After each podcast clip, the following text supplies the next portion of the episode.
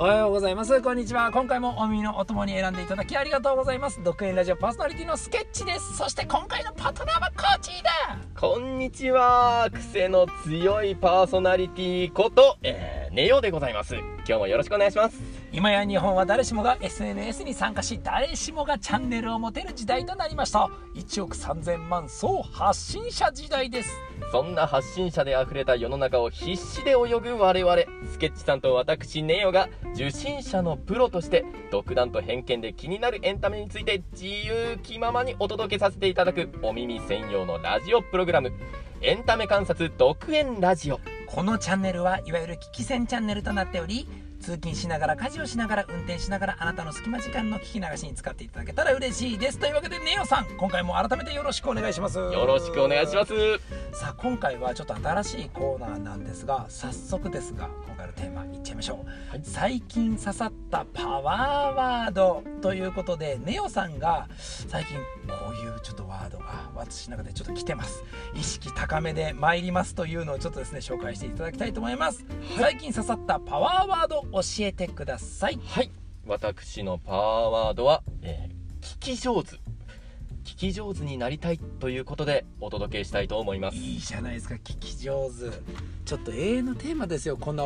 おおしゃべりなんかさせていただいたから。いやー本当にもうなんかこうやって喋らせていただいているのがすごくありがたいっていうところはあるんですけどね。そうなんですね。もうあのやっぱりこうやっていつも付き合ってくださるスケッチさん本当に聞き上手だなって僕いつも思っちゃうんですよ。ありがとうございますでもどうしてまずこの聞き上手になりたいっていうふうに最近強く思ったかのこのまあ出会いと経緯みたいなのを教えていただけたら嬉しいなと。ああそうですね。やっぱりその僕たち SNS とか普段よくやってるじゃないですか、でやっぱりその SNS とかのコメントとかってあるじゃないですか。やっぱりそういうコメントのところで荒れてたりだとかっていういうのも見たりもします。荒れたり炎上みたいなことも今ね。ありますしね、はい。なんかそのそういう部分で人が意図していることっていうのをちゃんと受け取れてないとなんかこういうすさん自分自身もすさんじゃうし周りもなんかその悪い空気になっちゃったりとか。これは SNS だけじゃなくてやっぱり僕たちの日常生活における会話だったりとかそういう例えば職場だったりとか家庭の中だったりとかでも、はいちょっとしたことでなんかすれすれ違いっていうかなんかその食い違いっていうのが起きちゃうっていうのが自分自身でも結構体感したりすることとかもありましたし、はい。っていうんであと僕自身も何か人に物を伝えていきたいって最近思ったりもするんですね。うんうん。で人に何かを教えたりとかっていう上ですごくその同時に大事なのは発信するのもそうですけど受信の仕方もすごく上手でないといけないのかなって思って。すっごい共感できます。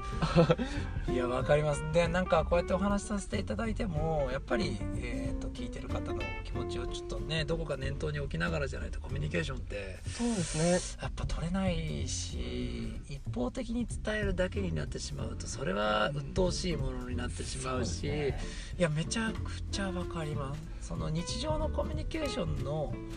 なんか今まあコロナっていうこともあって回数も減ってるし、えー、と大切さが変わってきますよね。1回の接触の時にちゃんと伝えたいしはい。ちゃんと受け取っておきたいし、はい。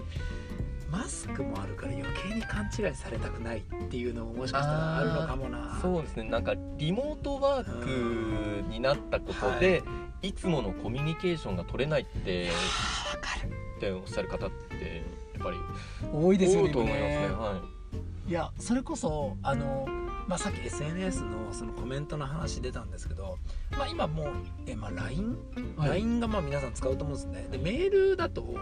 1個受信するまでも時間かかったりするんですけどちょっと LINE だとチャットみたいにこう早いラリーではい。できるのでちょっとこう短文で送ったりすることも増えるじゃないですか、で今当たり前にこのなんか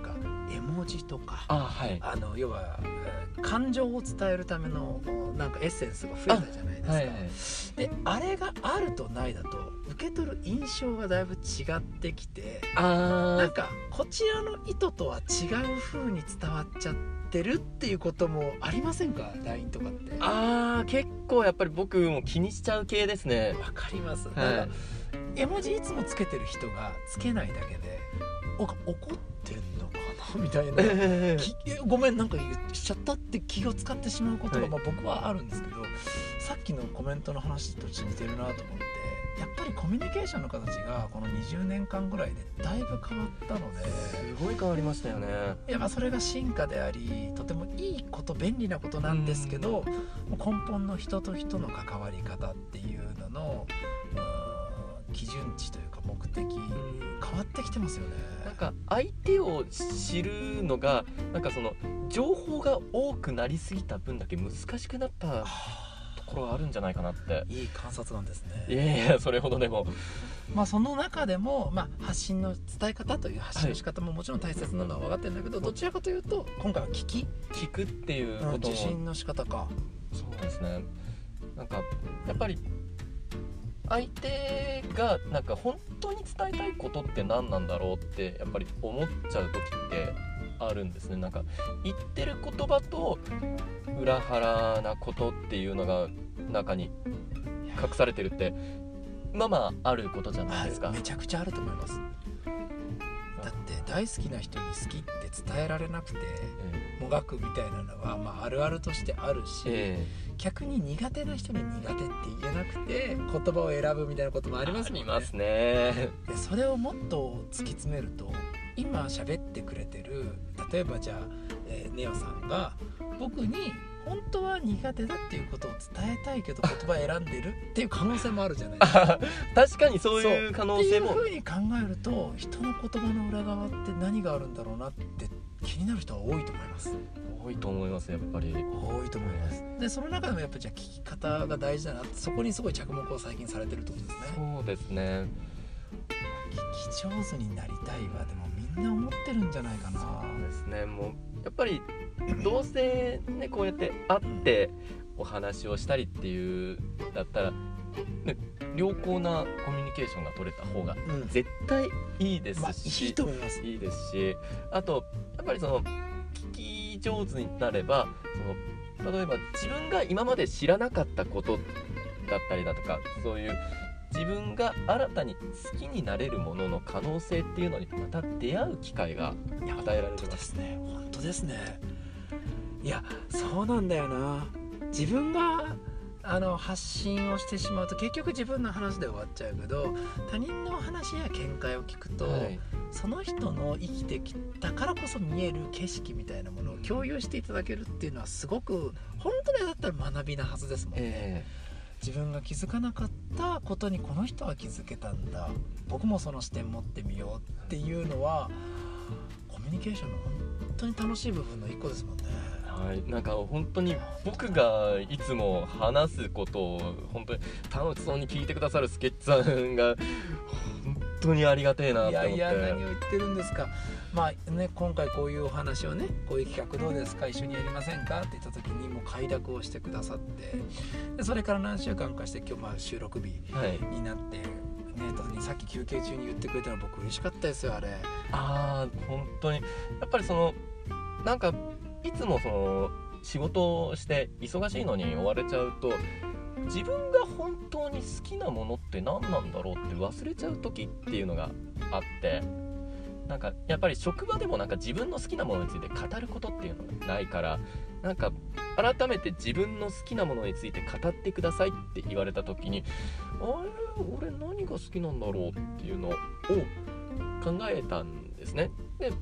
うやってスケッチさんと「あじゃあこういうことについてお話しさせていただきたいと思います」って言って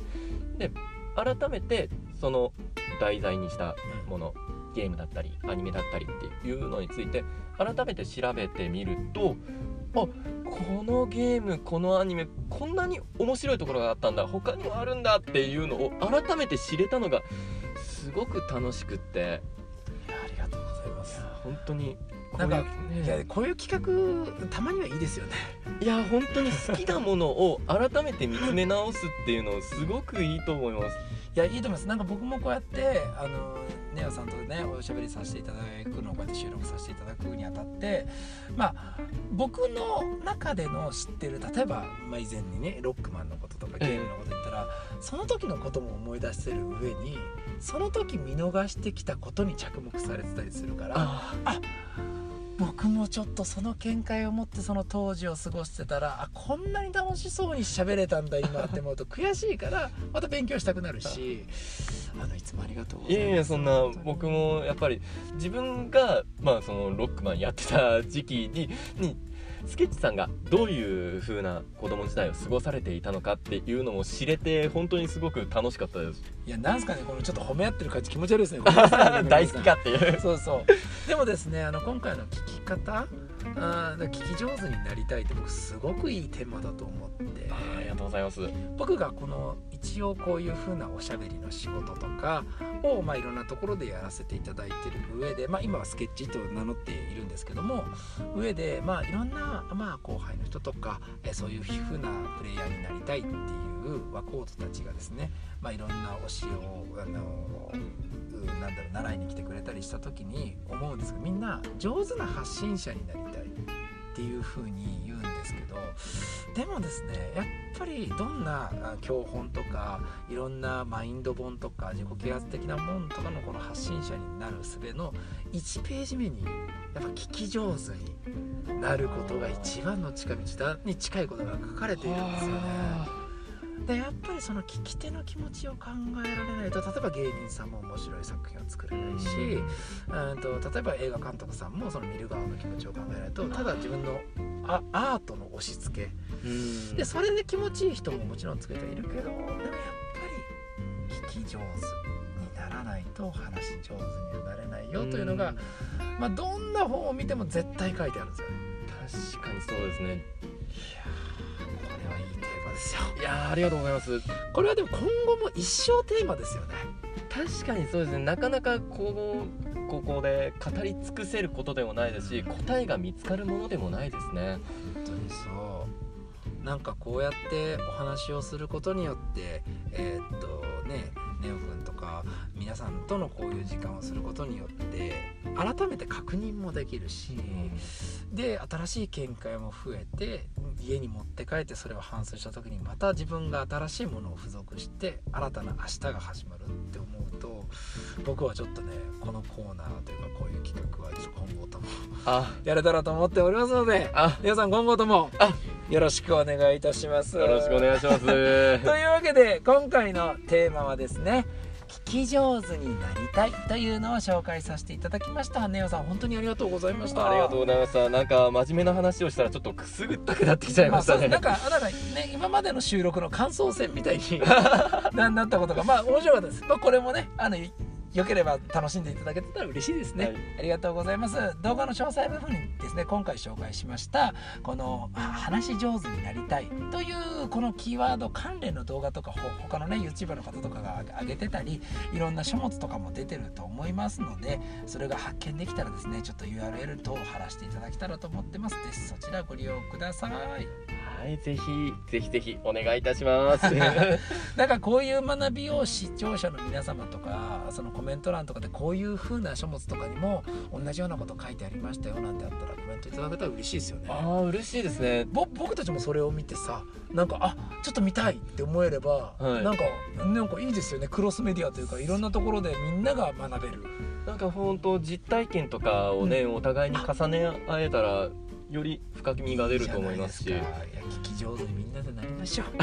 ろしくお願いします。今回もエンタメ観察独演ラジオお聞きいただきありがとうございました。動画がためになった面白かったよと感じた方は高評価ボタンお願いします。そして今回の動画の感想とか今後取り上げてもらいたいテーマなどありましたらコメント欄にお願いします。はい毎日更新を目指して新しい録音と動画の作成をさせていただいております。チャンネル登録そして通勤や隙間時間のお供にしていただけたら嬉しいです。本日の独演ラジオはここまでとなります。お相手はスケッチとネオでした。ご清聴いただきありがとうございました。ではまた次回お会いしましょう。またね。サボです